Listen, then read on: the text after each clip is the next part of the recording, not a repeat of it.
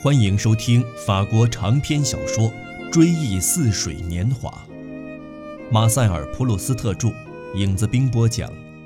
第一部，在斯万家那边，第二卷《斯万之恋》，第十二集，总第三十九集。他通常只有在晚上才跟奥黛特有约会，唯恐白天也上他家去会使他感到厌烦。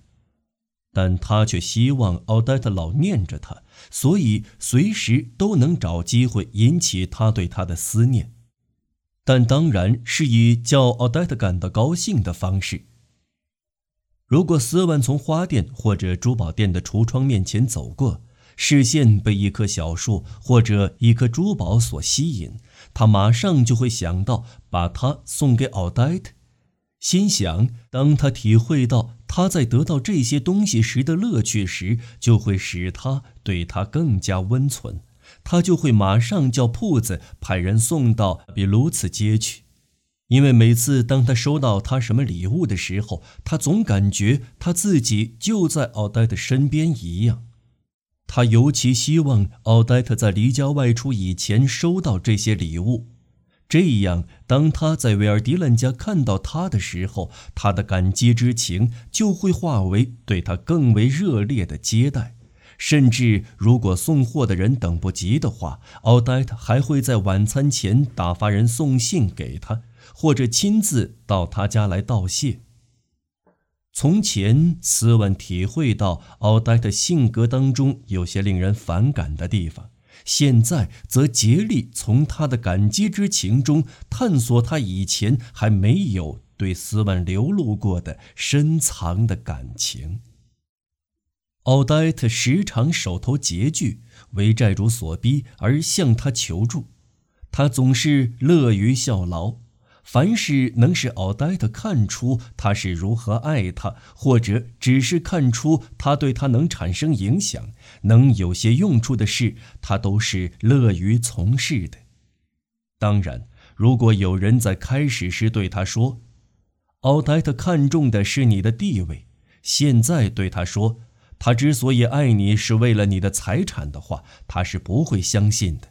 不过，既然人们设想他是由于像追求风雅或金钱这样强有力的东西而跟他关系密切，感觉到他们两人紧密相连，他对那种说话也并不会过分表示不满，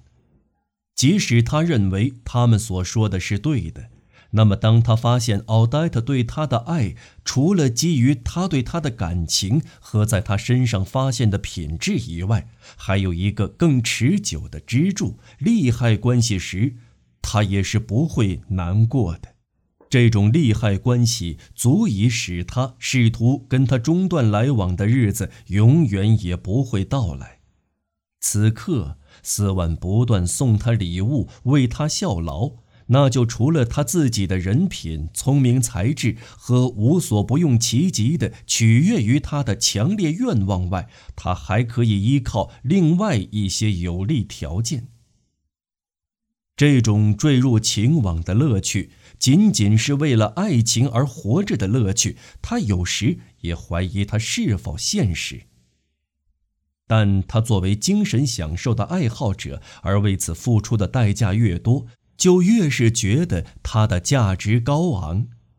我们不是也看到有些人怀疑大海的景象和澎湃的波涛声是否当真美妙，不惜每天花一百法郎租一间海滨旅馆的房间去欣赏，从而不但得以信服，而且他们自己超凡脱俗的品格不也得到了肯定吗？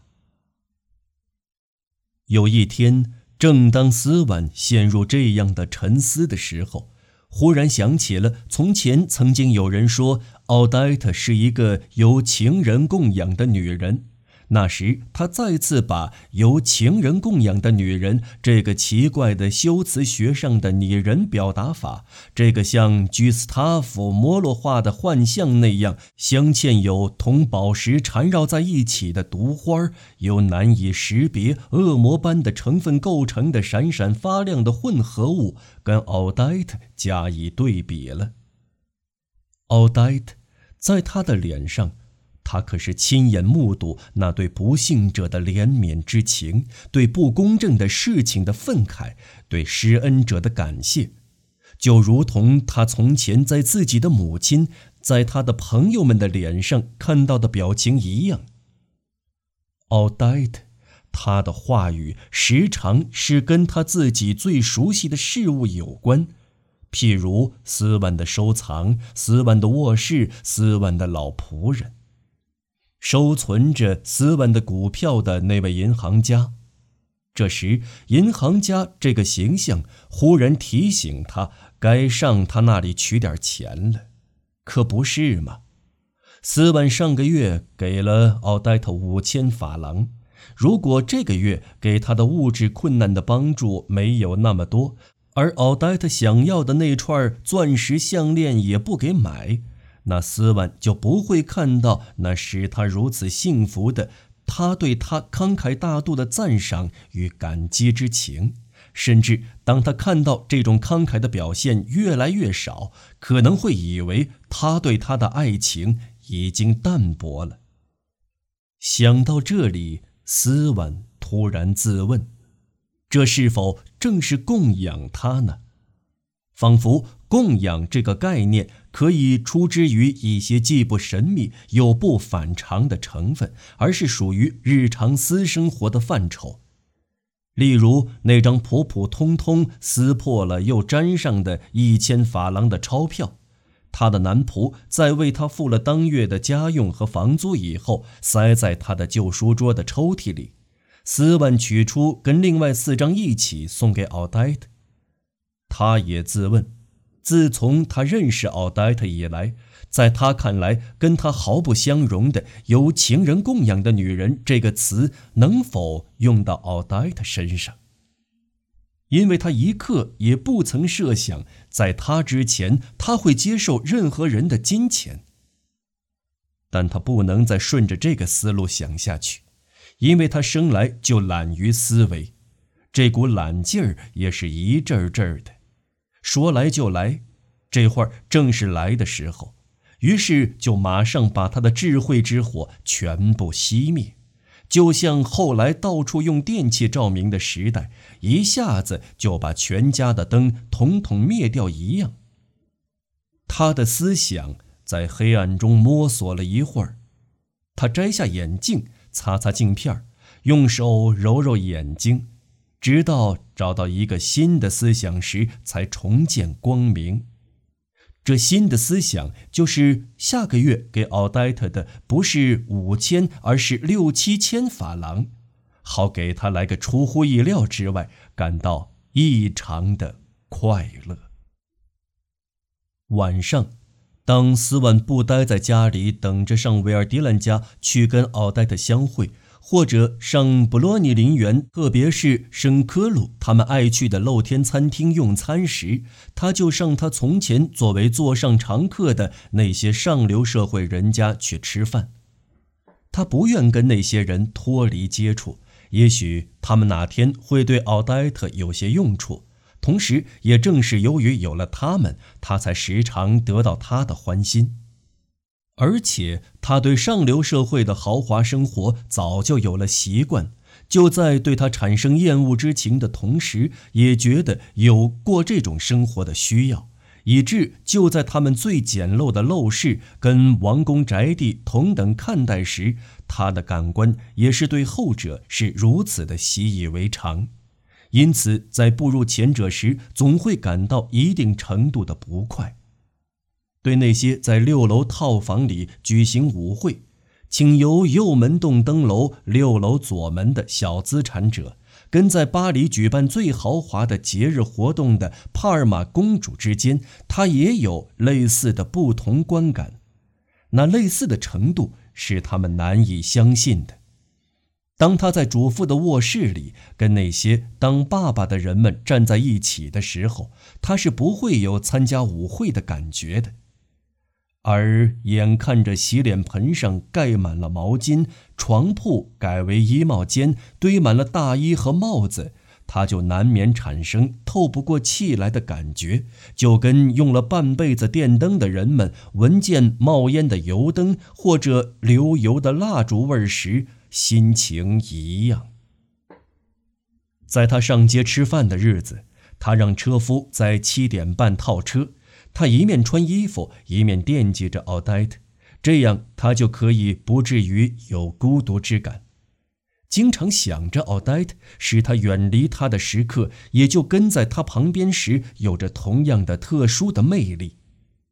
他登上马车，感觉到思念奥黛特的思绪跟一头爱畜一样，已经跳上车来，蜷伏在他膝上。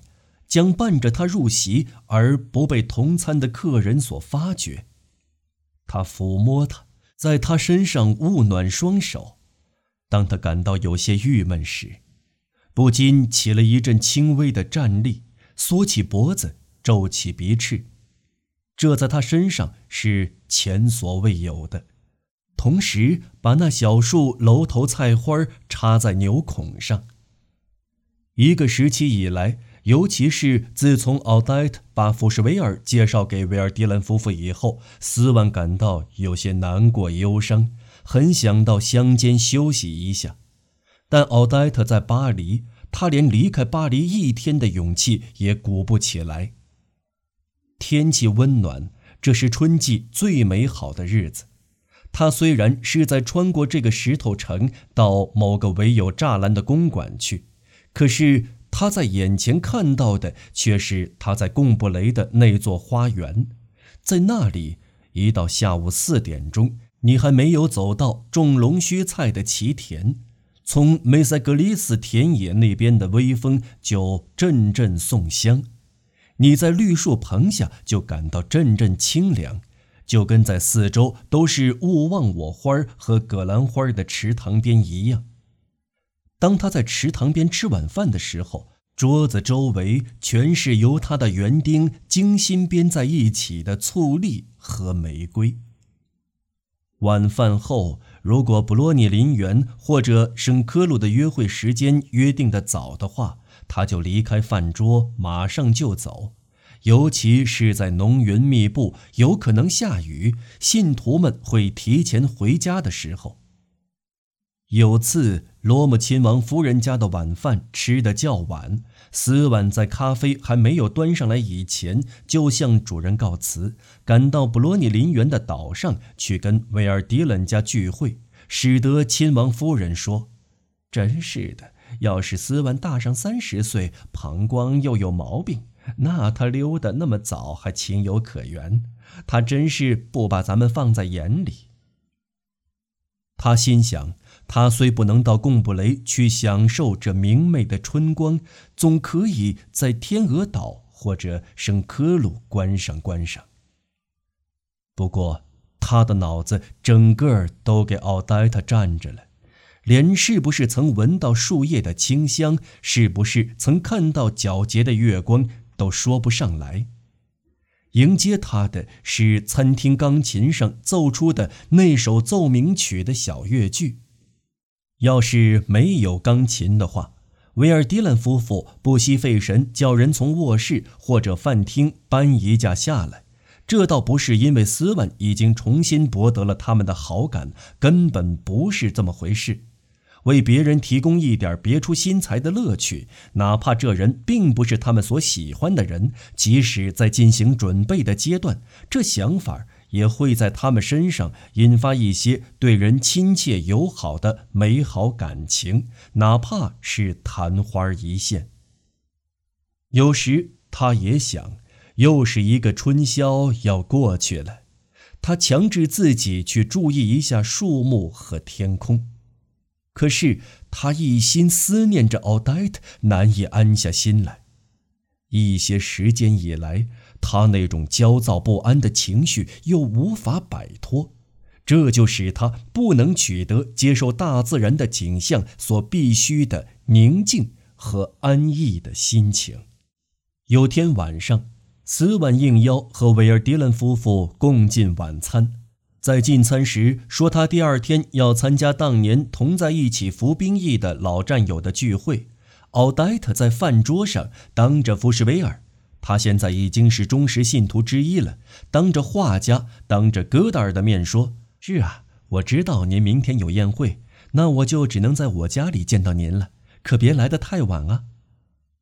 虽然斯文从来没有因为奥黛特对任何一位信徒有交情而当真感到不快过，但当他听到他当着所有人的面毫无顾忌、若无其事地承认他俩每天晚上有约会，承认他在他家里的特殊地位，承认。他对他的偏爱时，心里感到特别温暖。当然，斯万也常想，奥黛特根本不是一个了不起的女子，他对她处于无比优越的地位。当斯万看到她当着众信徒的面洋洋自得时，也并不感觉有任何特别得意的地方。但自从斯万发现奥黛特在许多男人眼里是一个令人神魂颠倒的女子，一个希望能弄到手的女子以后，他的身子在他们身上产生的魅力，在他的内心中唤起了一种折磨人的渴望，要对他的心的每一个细胞都彻底的加以控制。他首先把晚上。在奥黛特那里度过的时刻，看作千金难买的时刻，让他坐在他膝上，讲讲他对这样那样的事情的看法，自己则隶属在这世上现在还不肯放手的是哪些财富。因此，在那顿晚饭以后，他把他拉到一边，一个劲儿地对他表示谢意。力图让他知道怎样按照他所表示的感激之情的程度，估摸出他所能为他提供的各种乐趣的大小高低。其中最大的乐趣是，当他对他的爱继续下去，而可能招致情敌的时候，能得到无需吃醋的保证。第二天宴会结束时，大雨倾盆。他却只有那辆四轮敞篷马车。有位朋友提出用他的教士车送他回家。奥黛特昨天既然要他去，那就表明他不会等待别人。斯文原可以放心大胆地回家睡觉，而不必冒雨前往的。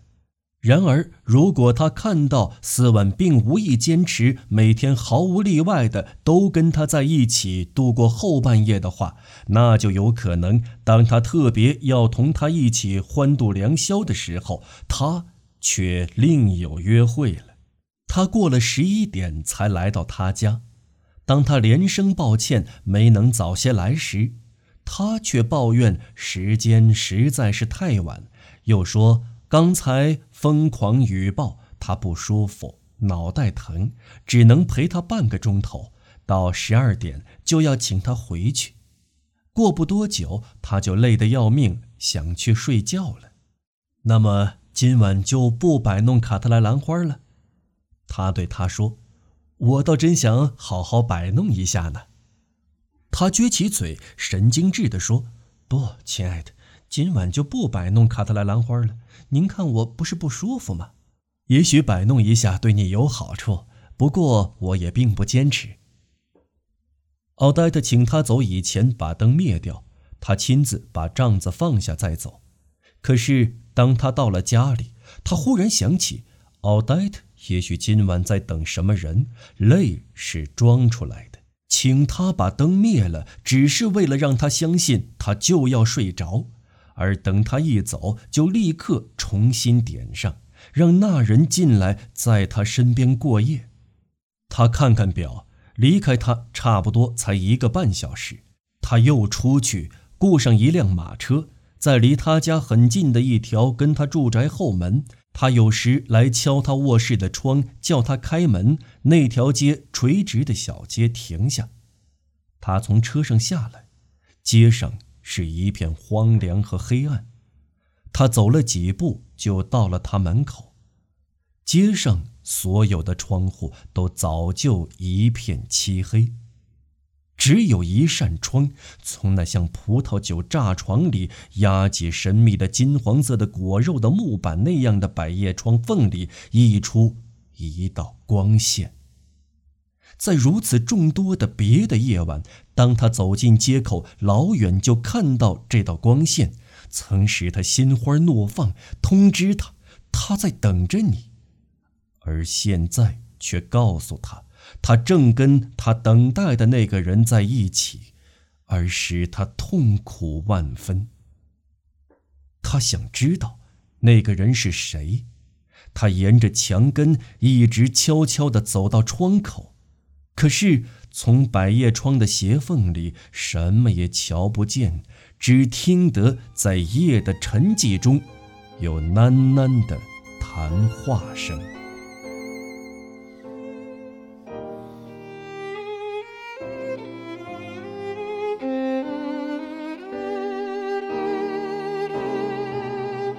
朋友们，本期节目到此播讲完毕，我们下期再见。